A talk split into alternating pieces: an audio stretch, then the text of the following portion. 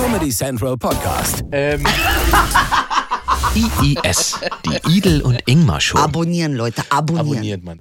Herzlich willkommen zu IES, der Idel und Ingmar Show. Und wenn ihr uns nicht nur hört, sondern auch seht, dann könnt ihr erkennen, wir sitzen hier heute vor dem Kamin, bei dem Herr Höcke schon das Grundgesetz verbrannt hat und besprechen die aktuelle Situation in diesem Land, die ich äh, nicht mehr anders kommentieren kann, äh, außer mit Zynismus. Ähm, die Sendung kann man hören auf Spotify, Deezer, iTunes und überall, wo man Ohren hat. Ansonsten sind wir auf YouTube und auf Comedy Central laufen wir ja auch. Comedy Central nachts. Ich möchte nochmal wiederholen, wir sind auf dieser Spotify, iTunes, Soundcloud, ähm, äh, äh, äh, iPhone. Aber wo laufen, Samsung. laufen wir richtig auf Comedy Central nachts? Ich habe gehört, ja. Weiß jemand eine Uhrzeit oder wo? Nein. Ach, gegen drei. Gegen drei. Also alle, die Domian jetzt nicht, wo mal das Thema langsam ist bei Domian, dann könnt ihr zu uns rüberschalten. An, anders. Wenn ihr nachts hochschreckt, aus dem Albtraum, dem Albtraum. oder äh, weil ihr schlecht geschlafen habt, dann macht einfach Comedy Central an, wir laufen und dann schlaft ihr weiter schlecht. Ja, ich habe übrigens mir mal die Kommentare durchgelesen. Das ist schon schön, oder? Das ist schon super. Ich habe kurz überlegt, ob wir nochmal also eine richtige Aufforderung machen das. zum Fettshaming. Ah, wegen Fett, ah, wegen. Uns, Und gerne. die haben uns beide gleich. Äh, vor allem beide gleich, das hat mich so wirklich fett ist getroffen. Inge gar nicht. Verstehst du, was ich meine? Du bist auch nicht so fett. Ja, also, du? Nee, also hier nochmal die Aufforderung, wir suchen den besten Fettshaming-Kommentar äh, auf YouTube. Ja. Ne? Ja. Also motiviert uns mal und, und am besten immer anfangen mit äh, Idel ist so fett oder Ingmar ist so fett. Ja, Beide sind schön. so fett Beide, und dann sind, beide sind auch fetter geworden. Den finde Ja. ich auch sehr schön. Das heißt, jemand verfolgt die Sache auch. Walla, beide sind fetter geworden. Wallah, beide fett. Wallah, wie, wie geht das? Wie können sie weiter essen in der Sendung? Ja, genau. Als wenn das in der Sendung passiert wäre. Bei- Ja, das muss man schon dazu sagen. Es ist nicht wirklich die Sendung, der Nein. Grund. Nein, wir haben grundsätzlich Blutgruppe Schmalz.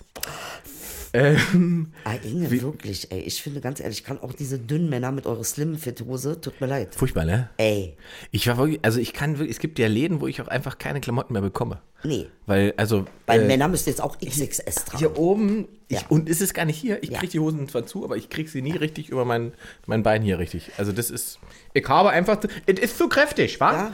Es ist ein bisschen wie früher, äh, wie, wie, hieß er, äh, bei Bayern München, Rizzitelli. Kennt ihr noch Rizzitelli? Der hatte Beine wie ein Wildschwein. Das war richtig, Wildschwein? wirklich, das sah aus, als hätte er hier ein angeschraubtes Wildschwein. So, die- haarig und dick. Tierfreunde machen und fertig. Also hat er natürlich, er ist nicht auf Wildschweinern gelaufen. Das ist Rizzitelli. Guck das mal rein. Rizzitelli Geiler Typ. Ist auch ewig her, weiß gar nicht, wann der bei Bayern gespielt hat. Ja. War, glaube ich, der erste italienische Stürmer, der äh, außerhalb Italiens einen Vertrag genommen oder der erste italienische Stürmer in der Bundesliga. Irgendwie sowas. Tolles Fußballfachwissen, das ist ja auch aktuell das Thema in dem Land. Ähm, ich, Wer ist denn auf eins beim Fußball? äh, Bayern oder nicht? Zwei? Soweit bin ich nicht. Leipzig. Ja, echt, ist es so? Sind sie auf ist nicht Dortmund? Nein. Also es kommt doch ein bisschen drauf an, wann wir laufen. Je nachdem. Ich habe heute Morgen geguckt. Heute ist, äh, äh, diese Sonntags gibt es immer diesen Fußballtalk. Ja. Das guckst du noch. Nein, ich nicht wirklich, aber meine, meine ähm, äh, Eltern, die gucken das gerne.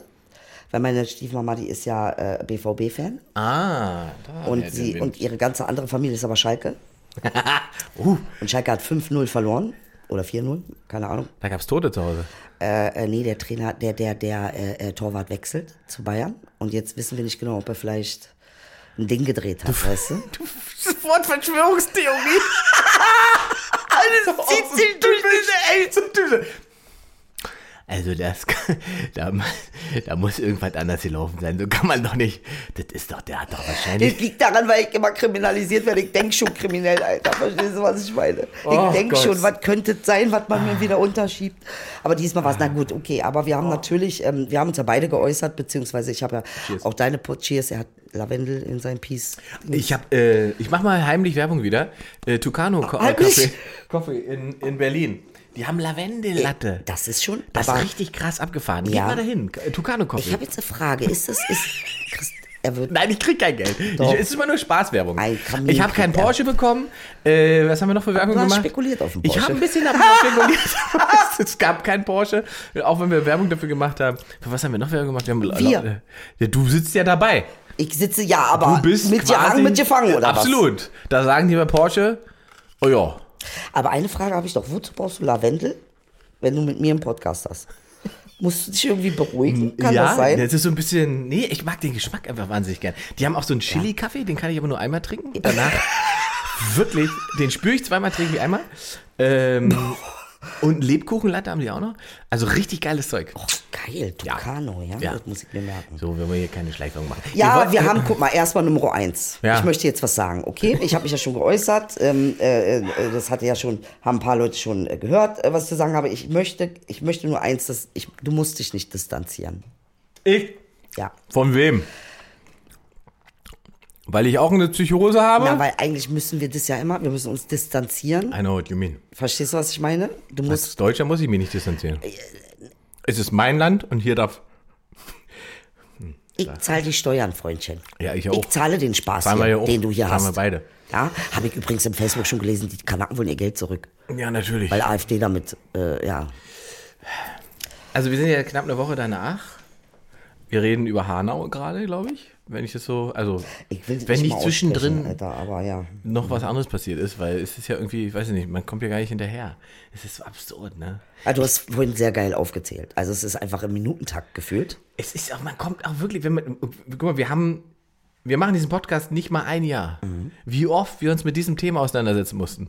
Wie oft irgendeine abgefahrene Nummer war. Lübcke im Vorgarten erschossen von irgendeinem Rechtsextrem. Ein Rechtsextremer, der in Halle denkt, er müsste möglichst viele Juden erschießen. Eine Terrorzelle, noch eine Terrorzelle, schon wieder eine Terrorzelle. Vielleicht Hanau. Mhm. Und das Ganze ist jetzt nicht in 15 Jahren passiert. Nee, nee, nee, das, ist jetzt ist alles in jetzt- 15 Minuten passiert, Gefühlt. Ey. Wir machen die Sendung, glaube ich, ein knappes Jahr. Das Ja. ist alles in einem verdammten Jahr passiert. Und natürlich kann man, und über diese dumme Diskussion, äh, linker, aber es gibt auch linker Terrorismus, es gibt aber auch rechten Terrorismus. Was ist denn jetzt schlimmer? Es geht ja nicht darum, was schlimmer ist, sondern es geht darum, was quasi akut ist.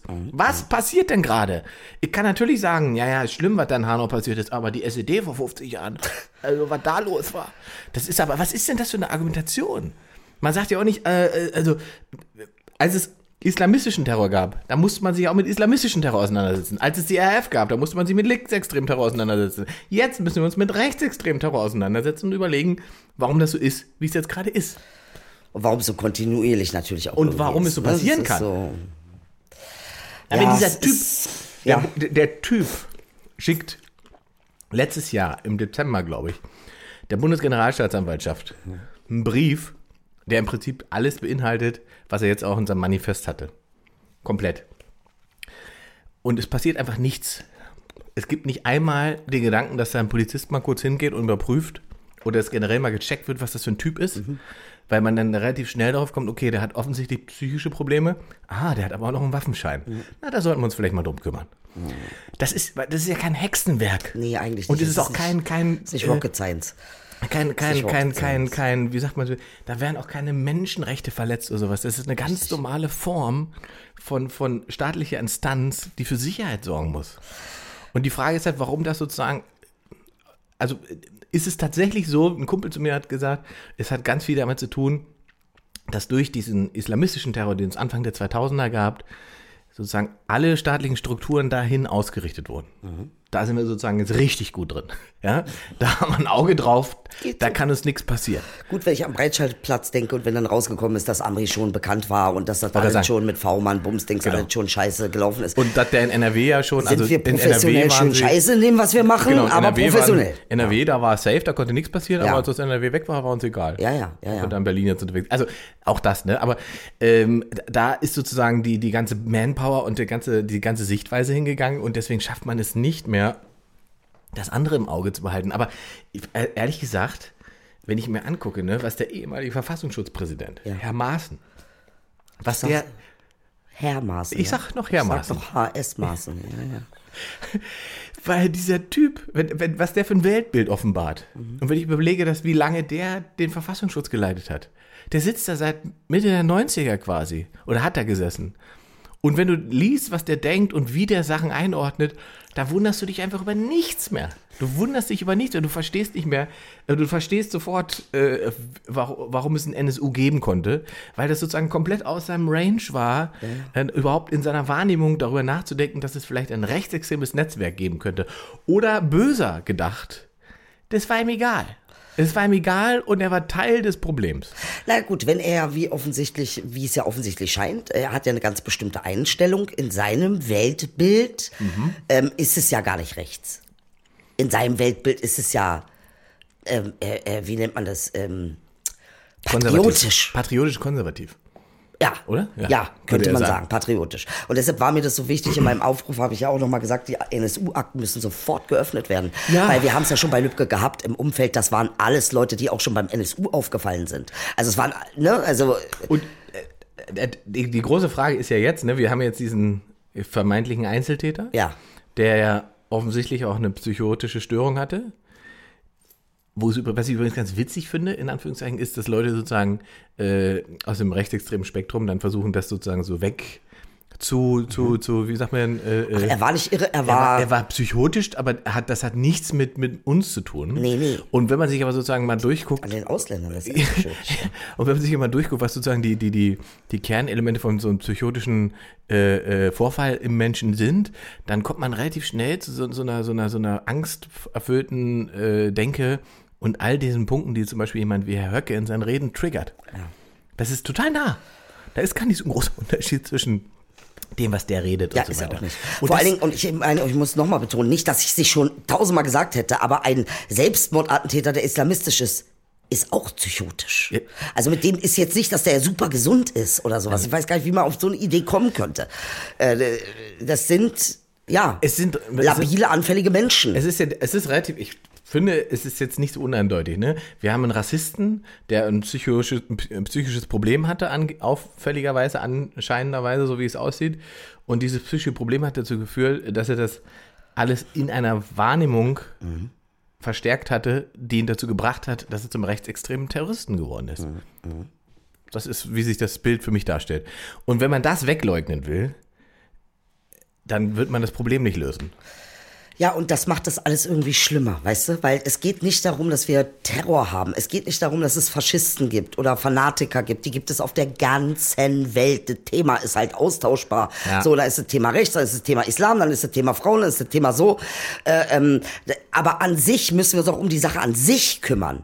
Also was führt denn, äh, ähm, welche Strukturen bedienen wir, die überhaupt so eine, so eine, äh, so eine Richtung möglich machen? Oder wo, wo laufen wir falsch, dass wir das nicht irgendwie einfangen können? Dass 10, 15 Prozent der Menschheit irgendwie faschistisch ist, scheint irgendwie global äh, ähm, äh, auf einen Nenner kann man das bringen, ja. Also das heißt, es geht nicht darum, ob es Deutsche waren, es geht nicht darum, ob es Islam ist, es geht nicht um diese äh, Themen, sondern es geht darum ähm, Strukturen. Richtig. Ja, ja. Also was was können wir tun, um diese 10, 15 Prozent? Wie müssten wir sie einordnen in unsere Gesellschaft? Was wären die äh, Möglichkeiten, die Handhabe? Wie gehen wir damit um, wenn wir merken, jemand ist so? Ja, aber ähm, weißt du, wenn damit dann Politiker kokettieren, wie ein Seehofer, eben gerade war die Mutter alle Probleme noch Migration, jetzt sagt er die Blutspur von rechts. Also äh, ähm, was jetzt? Wer ist denn jetzt? Äh, ja, also einmal dieses Hin und Her. Äh, Ja, es ist ganz erstaunlich, finde ich tatsächlich, bei, äh, bei, bei Seehofer ähm, und auch nicht nur bei Seehofer, äh, generell bei der CSU gab es offensichtlich irgendwann im Laufe des letzten Jahres ein Umdenken. Äh, oder, also man kann auch knallhart sagen, Strategiewechsel. Ne? Weil ich erinnere mich relativ gut daran, dass Herr Markus Söder äh, im Wahlkampf, äh, im Bayern-Wahlkampf, relativ knallhart probiert hat, AfD-Sprech zu kopieren. Äh, da gibt es ein paar sehr, sehr schöne ähm, heute Nachrichteninterviews, wo man dachte, alter Schwede, okay, ich weiß, wo er gelernt hat. Und das Ergebnis war ja einfach, dass sich der konservative Wähler von der CSU abgewendet hat und gesagt hat, dann will ich doch die Grünen. Ähm, und in der Erkenntnis haben sie, glaube ich, verstanden, wir müssen, wir müssen, der, der konservative, der, also die Das Mehrheit der Konservativen mag das nämlich gar nicht. Wie du das sagst, Ja. äh, von wegen, dann haben sie sich abgewandt und sind zu den Grünen gegangen. Ich denke, äh, sie sind nicht nur zu den Grünen gegangen. Sie sind nicht nur zu den Grünen gegangen, aber tatsächlich ist ja das, also die, äh, die Wählerwanderung kann man ja relativ gut nachvollziehen. Mhm. Die Mehrheit der, der Wähler, die die CSU verloren hat, die sind eben nicht zur AfD gegangen. Ach, interessant. Das ist interessant, Sondern tatsächlich. die sind zu links und grün gegangen. Und das ist eben interessant, weil sozusagen die ideologische Aufladung vieler Parteien, ähm, also die Leute, die drin stecken, die hängt locker 10, 15, 20 Jahre hinterher. Ähm, das siehst du ja in Thüringen auch.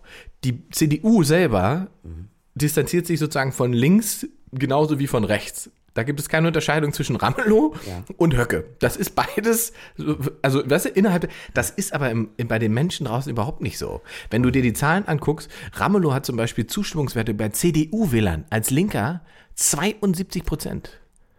wow. 72 Prozent der CDU-Wähler in Thüringen hätten kein Problem damit, wenn Ramelow Ministerpräsident wäre. Ich meine, er hat ja auch anscheinend wohl lange, lange gemacht. Er kennt ja, was er da macht. Ich weiß nicht, ob er es gut ab- gemacht hat. Das ist ja unabhängig Ja, davon. ja. Weißt du, das ist ja keine Beurteilung. Es geht eher darum, wie die Leute den wahrnehmen Mhm. und dass die CDU sich überhaupt in, in Thüringen keinen Zacken aus der Krone, gebro ge- Krone gebrochen hätte, wenn sie sich sozusagen hinter einem linkskonservativen äh, Ministerpräsidenten gestellt hätten. Oder gesagt hätten, okay, wir, wir Mhm. Das verhindern heißt, das, was nicht. vermutest du denn? Warum ist das, ähm, ist die CDU geil darauf, mit der AfD zu koalieren und wartet einfach nur auf den richtigen Zeitpunkt? Äh, Da geht es, es geht tatsächlich halt um Macht, ne? Jetzt, also um das Thüringen-Beispiel zu nehmen, sie hängen da jetzt in dieser selbstgeschaffenen Falle. Wenn sie jetzt für Neuwahlen sind, ne, dann stehen sie am Ende nämlich nicht mehr mit 20 Prozent da, sondern mit 10, 11, 12 Prozent.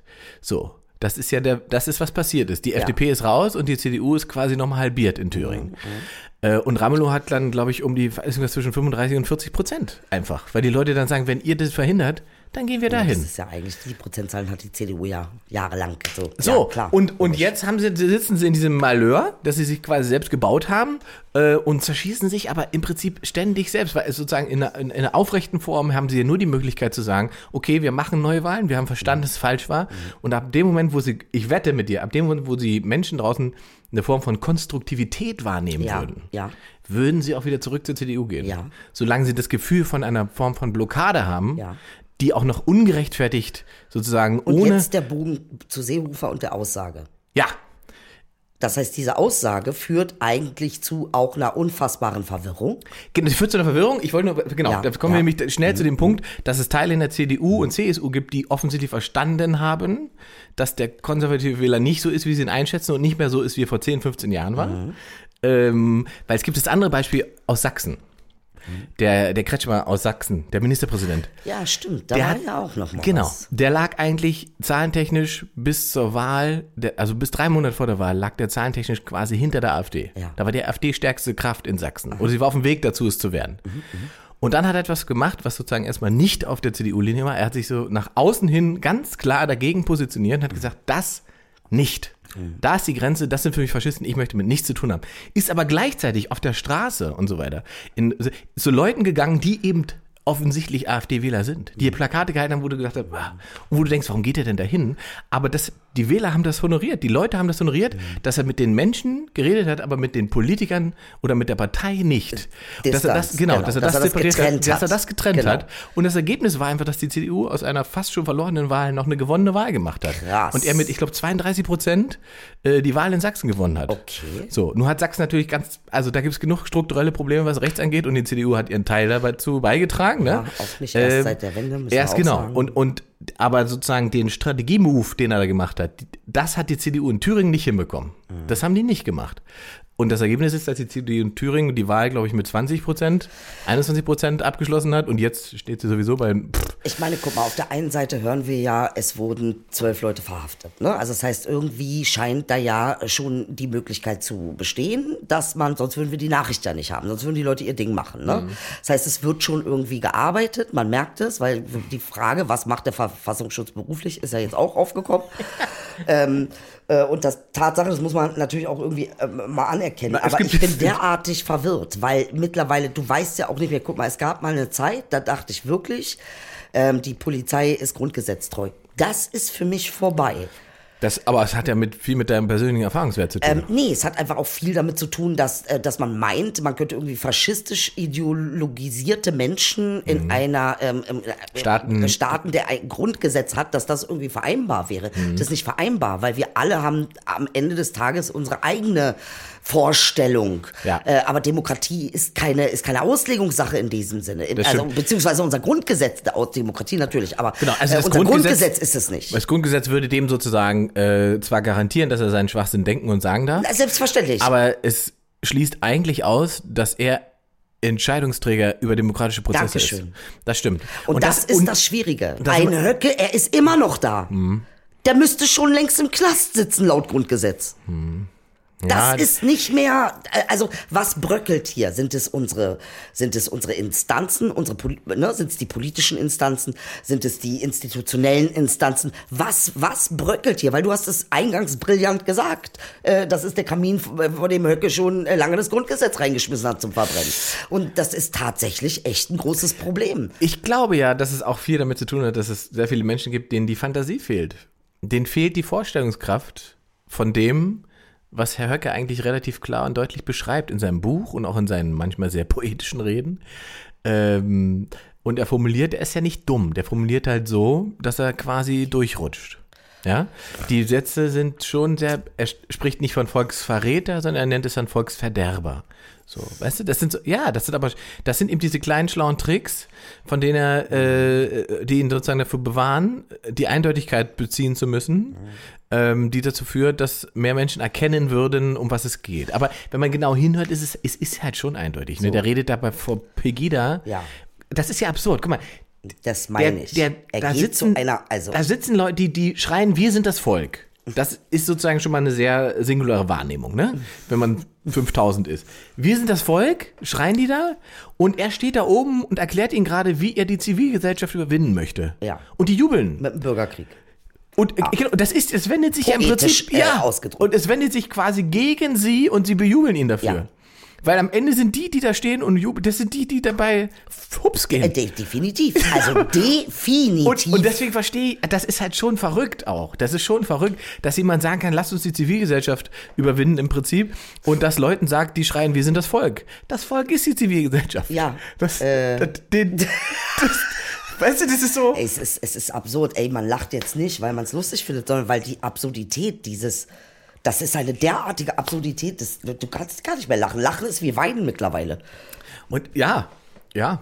Und, ich wir haben meine, Hanau ist ja wirklich, ich muss ganz ehrlich sagen, ne, also was, ähm, was mich, glaube ich, am meisten schockiert hat, wir sind alle nicht überrascht, dass das passiert. Mach ich auch nicht. Ne? Keiner von uns, niemand. Ich glaube, von keinen Seiten ist irgendjemand überrascht. Nein.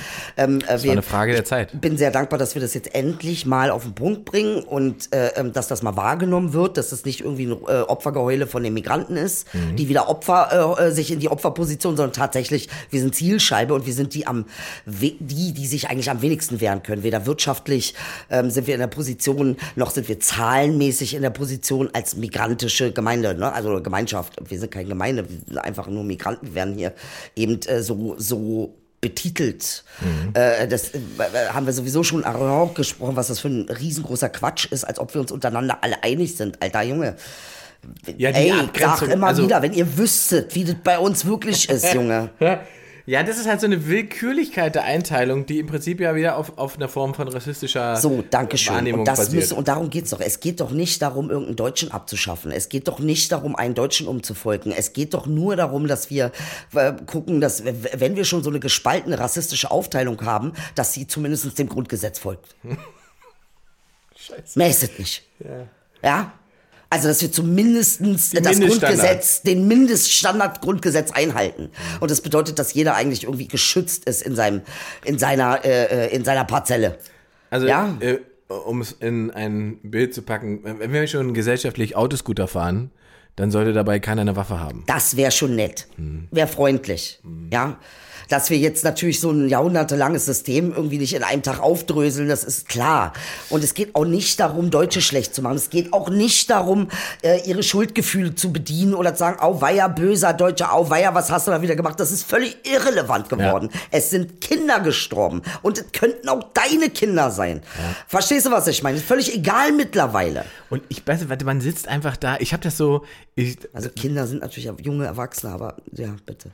Auf, das war auf der Nacht von Mittwoch auf Donnerstag. Ne? Da sitze ich immer da und schreibe, Donnerstag ist immer die, die, die Sendung, die ich mache vom RBB, die Abendshow. Dann sitze ich Mittwochnacht immer da und schreibe sozusagen im letzten Moment den Stand-up für die Show Donnerstag. Möglichst aktuell. Und ich habe diesen Text fertig. Glaube ich, 0.30 Uhr oder sowas. Ich checke diesen Text ab, denke, ah, hast einen guten Stand-up geschrieben für morgen. Und ich dachte so, gehst du jetzt nochmal auf Twitter, gehst du nicht auf Twitter? Dann bin ich nochmal auf Twitter gegangen und sehe den Hashtag und denke, was ist denn jetzt los? Und lese das und denke, das ist doch. Und es war, und ab da habe ich mir gesagt, und habe ich gesagt, okay, du ma- erstmal du reagierst jetzt gar nicht, du schreibst jetzt nichts, du guckst dir einfach mal an, was die Reaktionen sind. Und das wollte ich sagen gerade. Die Reaktion, die haben mich so schockiert. Es ist Wahnsinn. Es ist einfach Wahnsinn, was sozusagen der erste Reflex ist aus, aus, aus einer Blase heraus, dass Leute sofort schreien, Shisha-Bar, Schießerei, das müssen Clans, Prostituierte, Drogen, die da, es ist ganz klar, jede Shisha-Bar ist voll mit Genau. Kriminellen. Das ist eigentlich der eigentliche Grund, warum es überhaupt eine Shisha-Bar gibt. Deswegen ist eine Shisha-Bar da. So. Und die Shisha-Bar ist ja auch sozusagen vom Täter nicht zufällig gewählt, sondern ist auch ein ganz klar gelabeltes, äh, Ziel. Also die, wenn du, es gibt zig AfD-Postings, die sich nur darum drehen, zu beweisen, wie schlimm und böse eine Shisha-Bar ist, weil natürlich Klaus 56 aus Mannheim nicht in die Shisha-Bar geht. Warum eigentlich Ja, nicht? warum eigentlich nicht? Ja. Ja. Können wir mal drüber nachdenken, weißt du? Und anstatt mal irgendwie was, ein bisschen, ein bisschen eine Nummer kleiner zu nehmen, kann man einfach auch mal sagen, ja, natürlich, wir haben äh, ähm, ähm, tatsächlich, die Migrantengruppe hat sich ja auch, äh, ist ja auch größer geworden und natürlich suchen sie auch einen öffentlichen Raum. Sie kommen nicht mehr zu uns, weil sie sich anscheinend bei uns nicht wohlfühlen. Sie äh, machen ihren eigenen Raum. Es ist eigentlich ein Verfahren und das habe ich, äh, habe ich gestern mit jemandem drüber gesprochen. Eigentlich, was passiert ist, ist folgendes. Migranten werden ausgeschlossen. Ne, man stellt ihre Identität permanent in Frage, ösil.com. Ähm, äh, und was machen sie? Sie fangen an, genau das Gleiche zu machen. Sie schließen die anderen aus. Sie, sie, ne, also es ist auch kein Einschließen, es ist ein Ausschließen der anderen. Aber auch im öffentlichen Raum. Weil natürlich, äh, wir, wir können ja nicht nur die ganze Zeit in den Hinterhofen höcken. Also, äh, Entschuldigung. ich- ja, absolut. Äh, und anstatt zu sagen, ja, super, da hat irgendwie, da haben sie sich ja zumindestens irgendwie was gesucht, wo sie teilnehmen im öffentlichen Raum. Äh, nee, das, ist, das muss man dann auch gleich mit Kacke besudeln und daraus den letzten Dreck machen. Haben wir Bandenkriege in Deutschland? Natürlich. Finden die alle in der Shisha-Bar statt? Natürlich nicht. Es geht, also, äh, äh, wenn ich Shisha-Bar mir angucke, geht es eigentlich hauptsächlich, vor allen Dingen, wenn, wenn Männer und Frauen gut gemischt sind, geht es eigentlich um Hochzeit. Ja, spätestens Es nachdem um- die Shisha durch ist. So. Ja, äh, ich, ich habe, ich, Shisha, meine Shisha-Bar-Erfahrung ist in, in der Form von, wie sagt man das denn? Also für mich ist das, es ist fast wie so ein Begegnungsort geworden. volle Kanne. Es ist so krass, weil man natürlich, ich, ich, ich vor drei oder vier Jahren äh, wäre ich nie im Leben in eine Shisha-Bar gegangen, Ja. weil es mich gar nicht interessiert Ja. hat und so weiter. Und dann habe ich diese Erfahrung lustigerweise mit äh, Kollege Osan Yaran. Mhm. Grüße Guter Junge. äh, ähm, mit Osan in Spandau. also außerhalb von Berlin. Alter, wollte ich gerade sagen. Waren wir in der Shisha-Bar. Ja. Ähm, und ich fand, das ist, es war so, die Mischung war halt so witzig. Mhm. Und das war so ein entspanntes Chillen Ja. mit, mit crazy Mucke und lustigem Obst und süßen Cocktails Ja, und und da habe ich gesagt, das ist eigentlich ganz witzig. Ist es auch. Und danach habe ich das ein, zwei Mal noch gemacht und, und, und tatsächlich einfach festgestellt, äh, das ist irgendwie ein guter Ort. Und andersrum könnte man ja genau, also wenn man sich Mühe geben würde, könnte ich mir vorstellen, man kriegt die Kriminalität auch ganz gut gelabelt in Ottos Eckkneipe. Ja. Es ist halt eine Form Also- von, welchen Frame stelle ich denn auf, wann und wo? So, also, das Aber ist, Shisha-Bar generell so als Bedrohung, anstatt mal irgendwie zu versuchen, okay, wie können wir das eigentlich, was ist eigentlich da, was passiert da eigentlich wirklich? Ja. Ja, also was passiert da wirklich? Und es ist ja nicht so, dass da steht, Deutsche dürfen nicht rein. Null. Also das, Null, null. ne, also auch das wieder ist schon wieder so ein, so ein, äh, äh, äh, äh, da hast du auch immer das Argument von wegen, sie wollen sich einschließen. Nee, wir wollen, hier, keiner will sich einschließen, wir wollen einfach raus. Wir wollen, verstehst wenn, du, was ich meine? Wenn man eingeschlossen gewesen wäre, so ist hätte es. es keine Toten gegeben. Ganz genau, ganz genau. ähm, Also äh, es ist natürlich, wir sind sichtbar, wir sind da, wir nehmen teil. Das ist immer das, was man uns sagt. Ihr sollt partizipieren. Warum nehmt ihr nicht teil an der Gesellschaft? Warum nehmt ihr nicht teil? Dann nehmen wir teil. Aber äh, leider ist, weil wir keine Eberhard-Kneipe gemacht haben. Aber reden wir denn, über, ich will ja, ob wir über die richtige Sache reden. Müssen wir über Shisha-Bars reden? Eigentlich nicht. Naja, ich wir finde, wir müssen zumindest reden, was das bedeutet. Ne? Also was, was, äh, was das im Kontext ähm, ähm, bedeutet. Dass der Shisha-Bar eben, das Shisha-Bar ist kein Ort oder Hort der Kriminalität, wo äh, äh, äh, Kriminelle wie Bakterien gezüchtet werden. Das ist nicht der Fall. Sondern die Jugendlichen, wo sollen die denn hin? Wo sollen die denn eigentlich alle noch hin? Ich meine, ey, Entschuldigung mal, wie viele äh, Moscheen werden angegriffen? Mama sagt, geh nicht in die Moschee. Äh, äh, Bibliothek kommst du nur als Security Aber rein. Il- Ich habe Il- mal so einen Post, ein großartiger Post dafür. Il, Il, es ist doch noch viel simpler. Jugendzentren machen zu. Allerdings Gelder werden gestrichen. Orte, an denen Menschen sich öffentlich treffen können, Ja. werden auch immer Orte sein, an denen sich Kriminelle öffentlich treffen. So. Und die Form der Kriminalität unterscheidet sich doch nur nach dem sozialen Status. Ja. Ich gehe, ich, ich, ich vermute, ich lehne mich mal weit aus dem Fenster. Ich vermute, die Anzahl der Kriminellen ist an der Bar im Adlon nicht geringer als in der Shisha-Bar in Spandau. Ja. Die Form der Kriminalität Ja. ist eine andere.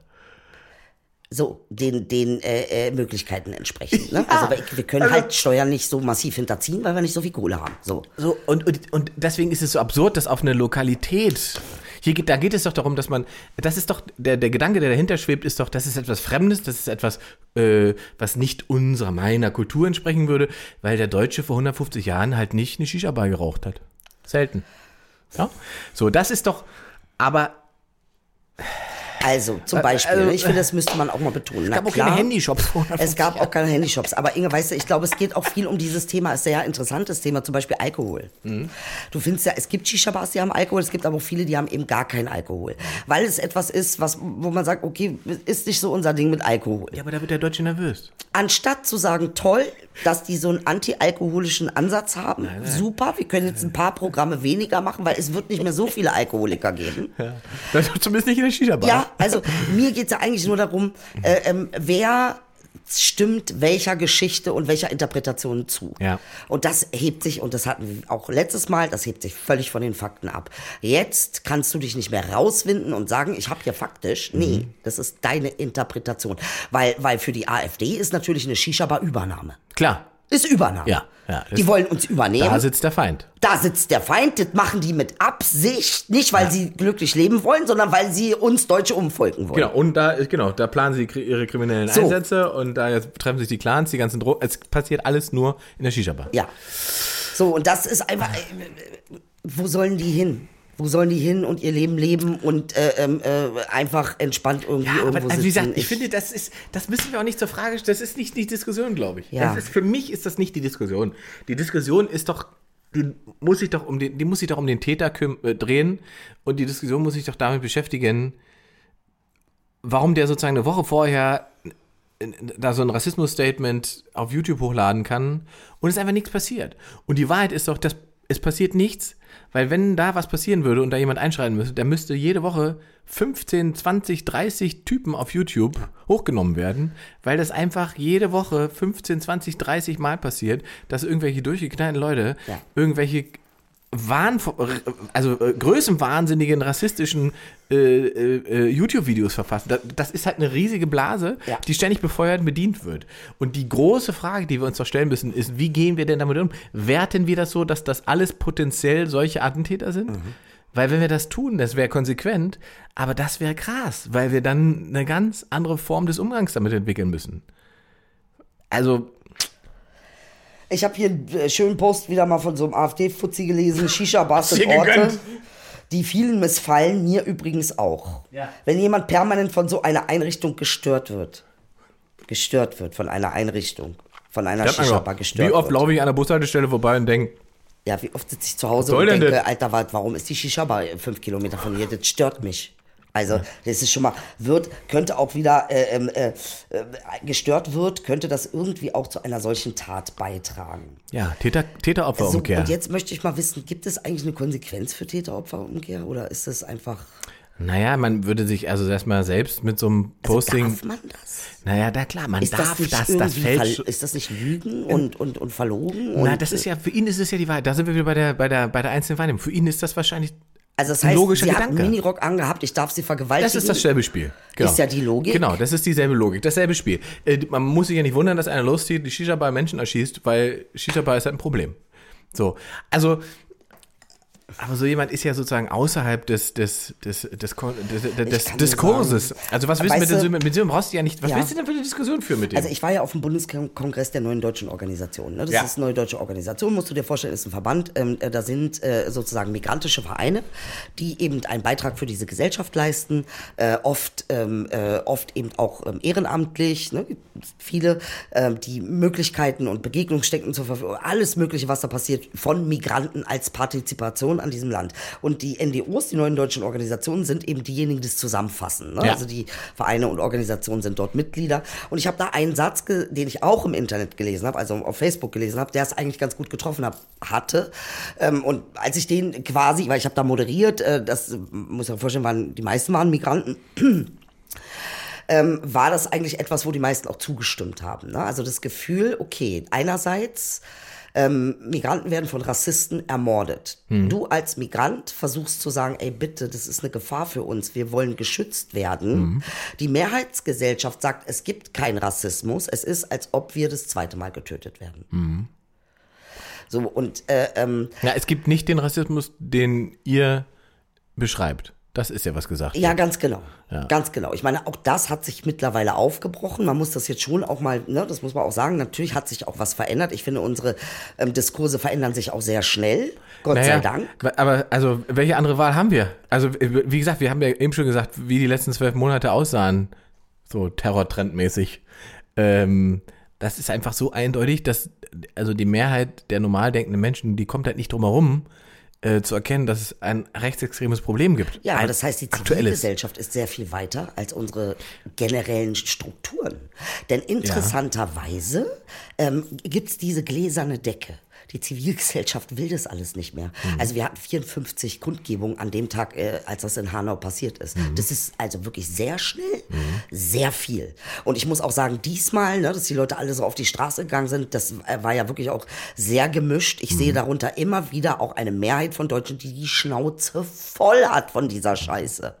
Die Schnauze gestrichen voll. Ich finde, es ist wichtig, dass man sagt, um das anzuerkennen. Und es ist auch wichtig, dass Deutsche wissen, dass Migranten das sehen. Ja, Ja, also das ist äh, äh, klar, äh, ich bin auch sauer und dann sag, uch, scheiß Nazi. Und es, ja, es gibt Momente, da möchte ich jedem Deutschen an, an den Hals springen. Wirklich, es gibt diese Momente, aber ich weiß in meinem Kopf, ist Quatsch, das ist völliger Blödsinn, völliger Schwachsinn. Aber du hast natürlich eine emotionale Hm. klar. Aufarbeitung Ja, ja. dazu. Ja, klar, ne? das macht ja- ähm, klar. äh, nichtsdestotrotz. So, und ähm, was ich eigentlich damit sagen wollte, ist, äh, ähm, da, es ist viel passiert und es wird viel über äh, Rassismus, aber diese gläserne Decke, über die wir einfach nicht hinwegkommen. Also wie, wie, eigentlich müsste es jetzt top-down geben. Es müsste von oben nach unten ein ganz klares strukturelles Signal gesetzt werden, ein ganz, ein ganz klare Veränderung gesetzt werden. Also dass zum Beispiel keine Polizisten eingestellt werden, äh, ähm, die in irgendeiner Form äh, faschistische Denkansätze haben. Also zum Beispiel, das wäre ja mal eine Sache. Auch, Aber jetzt auch ne? da, auch da kann man quasi auch aus der Vergangenheit lernen. Man kann ja über Franz Josef Strauß viel sagen und denken. Ja. Ähm, aber der hat ja sozusagen für sich selber eine ganz klare Kin äh, Linie, wo quasi Faschismus anfängt. Auch wenn er selber gerne mal also Sprache benutzt hat, wo man heute sagen würde, na, ist äh, ja auch dicht am Rassismus. Ja. Trotzdem hat er ja sozusagen, was traditionellen Faschismus angeht, eine Linie gezogen. Und der hat was, der hat was Interessantes gemacht. Der hat zum Beispiel, ich glaube, es war Anfang der 80er, hat er mit allen Beamten, die NPD-Wähler waren, mit allen Beamten hat er sozusagen ein Feedback-Gespräch geführt. Nein. In Bayern. das ist dein Ernst. Ja, der hat sich alle kommen lassen, die sozusagen bekennende Mitglieder oder Wähler der NPD waren. Hat ein Feedback-Gespräch geführt. Also Feedback um Um, um ganz klar zu sagen, Junge, äh, pass auf. pass auf, Ja. falls es dir nicht aufgefallen ist. Ja. Und, und das würde man heute, würden sie, würden sie loslaufen äh, ähm, äh, aus, der, aus der Ecke und würden sich beschweren, oh, oh, das ist aber hier äh, Diktatur und Einschränkung der Meinungsfreiheit. Aber ähm, ich befürchte, es bräuchte viel mehr von diesen Feedback-Gesprächen auch innerhalb der Institutionen, die klar machen, wo die Grenze verläuft. Und wenn wir feststellen, dass es rechtsextreme Terrorzellen gibt, Ja. und wir nehmen diese rechtsextremen Terrorzellen hoch und stellen fest, einer von diesen äh, Teilnehmern dieser rechtsextremen Terrorzelle war nicht einfach nur ein Polizist, sondern ein Polizist, der darüber entschieden hat, wer Waffen bekommt und wer nicht. Dann müssen wir doch spätestens erkennen, dass das kein Zufall ist, sondern dass es strukturell gezielt unterwandert. Ja, ja, ne? ja, Und, ja. Und dass sich, wir da nicht mehr von psychotischen Einzeltätern das sind ja keine, können. genau, Also, das sind organisierte Ja, Strukturen. ganz genau. Ähm, und da hängt so viel dahinter. Und natürlich hatte dieser Täter in Hanau ein psychisches Problem. Das, da sind sich ja alle irgendwie mittlerweile ja einig. Das ändert aber nichts daran, dass er ein Rassist ist. Mhm. So, das ist ja nicht, das schließt, das eine schließt nicht das andere aus. Und das eine entschuldigt nicht das andere. Ganz genau. Und so ist So. es ja auch bei allen IS-Leuten. Das ist exakt genau das, genau es, das Problem. Und das ist, das ist meine Frage. Warum fällt es der Gesellschaft so irrsinnig schwer, die gleichen Taten, oder ist es überhaupt die Gesellschaft, muss man auch in Frage stellen, die gleichen Taten gleich zu bewerten? Ich glaube, Das verstehe ich nicht. Aber ich glaube, das ist, das ist, wie du schon gesagt hast, dass, gleich die, zu erklären. dass die Zivilgesellschaft da viel weiter ist als sozusagen die Extreme, die wir wahrnehmen. Ja.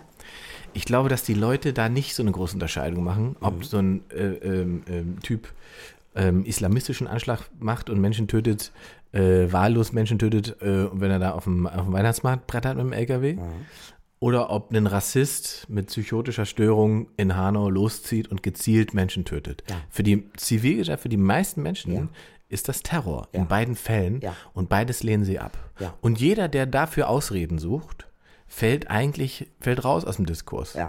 Und das muss man schon sagen, so gut funktioniert das schon noch. Mhm. Na?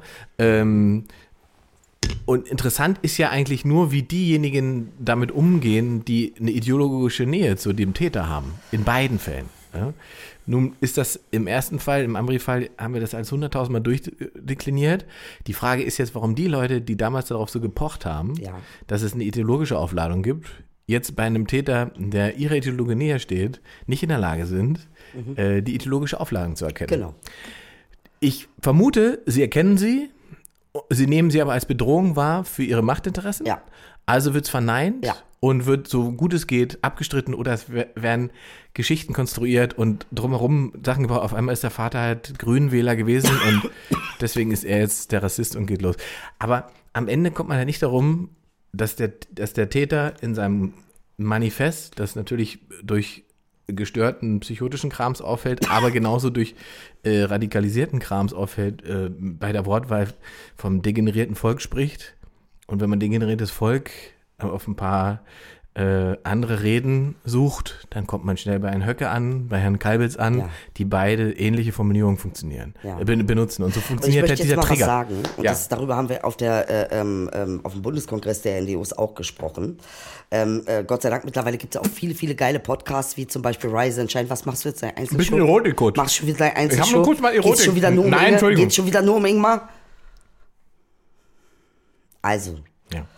Es gibt gute Podcasts. es gibt sehr gute Podcasts. Zum Beispiel Rise and Shine Also ist einer von diesen. Ne? Also Rice geschrieben wie Reis, das sind zwei vietnamesische äh, Frauen. Ähm, und wir haben uns eigentlich, wir haben, wenn, äh, ich weiß nicht, ob diese Information generell mal, Rassismus ist ein globales System. Ja, eine Erfindung aus Kolonialzeit. Wenn wir hier Opfer von Rassismus werden, heißt es nicht, Mhm. dass wir nicht in eigenen, also in den Ursprungsländern, Herkunftsländern, nicht genauso eine Rassisten haben. Ich möchte bitte heute den Aufruf starten, liebe Deutsche, hört auf, Rassismus als euer, äh, äh, äh, Es gehört uns nicht. es gehört euch nicht. Es ist nicht euer Privat, Es ist euer nicht Ding. unseres. Bitte, bitte durchatmen. Es ist nicht, ist nicht Aber du euers. hast total recht. Es ist total wichtig, dass man erkennt, auch äh, sozusagen, um, um das Fenster aufzumachen, um die Struktur zu verstehen, dass Rassismus, Rassismus hat nichts mit der Herkunft zu tun. Für den Rassisten. Als seine Überzeugung. Das gibt es So. halt überall. So, du Ja? hast türkische Rassisten, du hast thailändische Rassisten, das wollte ich mit diesem, ne, mit Ja, diesem genau. Podcast sagen, dass Genau. wir ja darüber auch sprechen. Die Opfer sind austauschbar. Richtig. Ja. Und das ist, dass wir nicht in dem Sinne äh, äh, die besseren Menschen sind, weil wir das nicht hätten. Wir haben es auch. Es ist ein System. Ja. Es ist ein Elitensystem. Aber ich bin es, jetzt müssen wir, wir müssen zum Schluss kommen auch. Nee, ich möchte heute keinen Schluss. Tut mir leid. Wir Hier, heute wird kein Schlussstrich drunter gezogen. Ist ein Donut und äh, das wird heute Sondersendung. Ja. Ja, weil keine. Äh, wo nee, sind die ich meine, Berichte? ich meine, ich meine zum Schluss. ich- Die Frage ist, wie, wie, also ich habe jetzt Artikel gelesen, wo Leute mal analysiert haben, ähm, wie lange es im Prinzip das Problem in Anführungszeichen schon gibt. Ähm, da gibt es ja, es gibt CDU-Leute, die eigentlich irgendwie in den 80ern ähnlich gesprochen haben wie AfDler jetzt. Ähm, es gibt den schönen Satz von äh, Konrad Adenauer, wenn ich kein sauberes Wasser habe, dann muss ich braunes nehmen. Ne? Nach, nach nach 45, dass ja sozusagen wahnsinnig viele Leute, die sozusagen in Beamtenregionen gehoben wurden oder gearbeitet haben, das waren großteils einfach alte Nazis. Also die strukturelle. Ja, Inge, aber wir haben ja schon letztes Mal gesagt, wir sind ja jetzt weiter und wir sagen ja immer, wir sind jetzt schlauer und wir sind Ja, halt aber pass auf, der Punkt ist, ich so- glaube halt, ist, das ist doch viel tiefer drin, als, als das bis jetzt diskutiert wird. Es ist doch kein Zufall, dass jetzt in Regionen AfD stark gewählt wird, wo auch NSDAP stark gewählt wurde. Oder wo, der, wo die NPD mal gepunktet hat. Das sind doch, da sind doch Familiengeschichten dahinter. Das ist eine Form der Erziehung und eine Form der, weißt du, was weitergegeben wird. Das ist da drin. Das, das wird über, von einer Generation zum nächsten übertragen. Weil diesen Bruch, der Bruch, den gab es da nie. Und im Osten kommt eben noch hinzu, dass die, im Osten sind wir ja mit einem autoritären System aufgewachsen, wo gesagt wurde, Nazis gibt's nicht. Wir sind die Juden. Wir sind hier links, wir sind die SED. hatten wir ja auch schon so, das haben wir auch schon mal. Und in diese, dieser, in dieser sozusagen Fernsteuerung und Erklärung ist für eine gesamte Generation ausgeschlossen, dass man überhaupt rechtsextrem oder äh, Nazi sein kann. Ganz zum Schluss. Gefühlsmäßig. Welchen Satz hättest du für Hanau wenn es jetzt darum geht, dass du dein Gefühl dazu ausdrücken wollen würdest? Ich habe mich beschissen gefühlt. Ne? Ich, für mich war die große Frage an diesem Tag, kann ich abends in den Fernsehsender gehen und eine Comedy-Show machen? Und ich habe den halben Tag, war ich davon überzeugt, dass das nicht geht. Und dann gab es irgendwann den Moment, wo ich gedacht habe, und das habe ich dann mit der Redaktion besprochen, und wir sind dann alle irgendwie zu, diesem Überzeugung, zu dieser Überzeugung gekommen, wir lassen uns quasi nicht von einem rassistischen Arschloch erklären, was für eine Sendung wir wann machen und welche Sendung die Leute wann sehen. Ja. Das, und das sage ich und dann machen wir die Sendung so, wie sie wir machen wollten und richten uns eben nicht danach.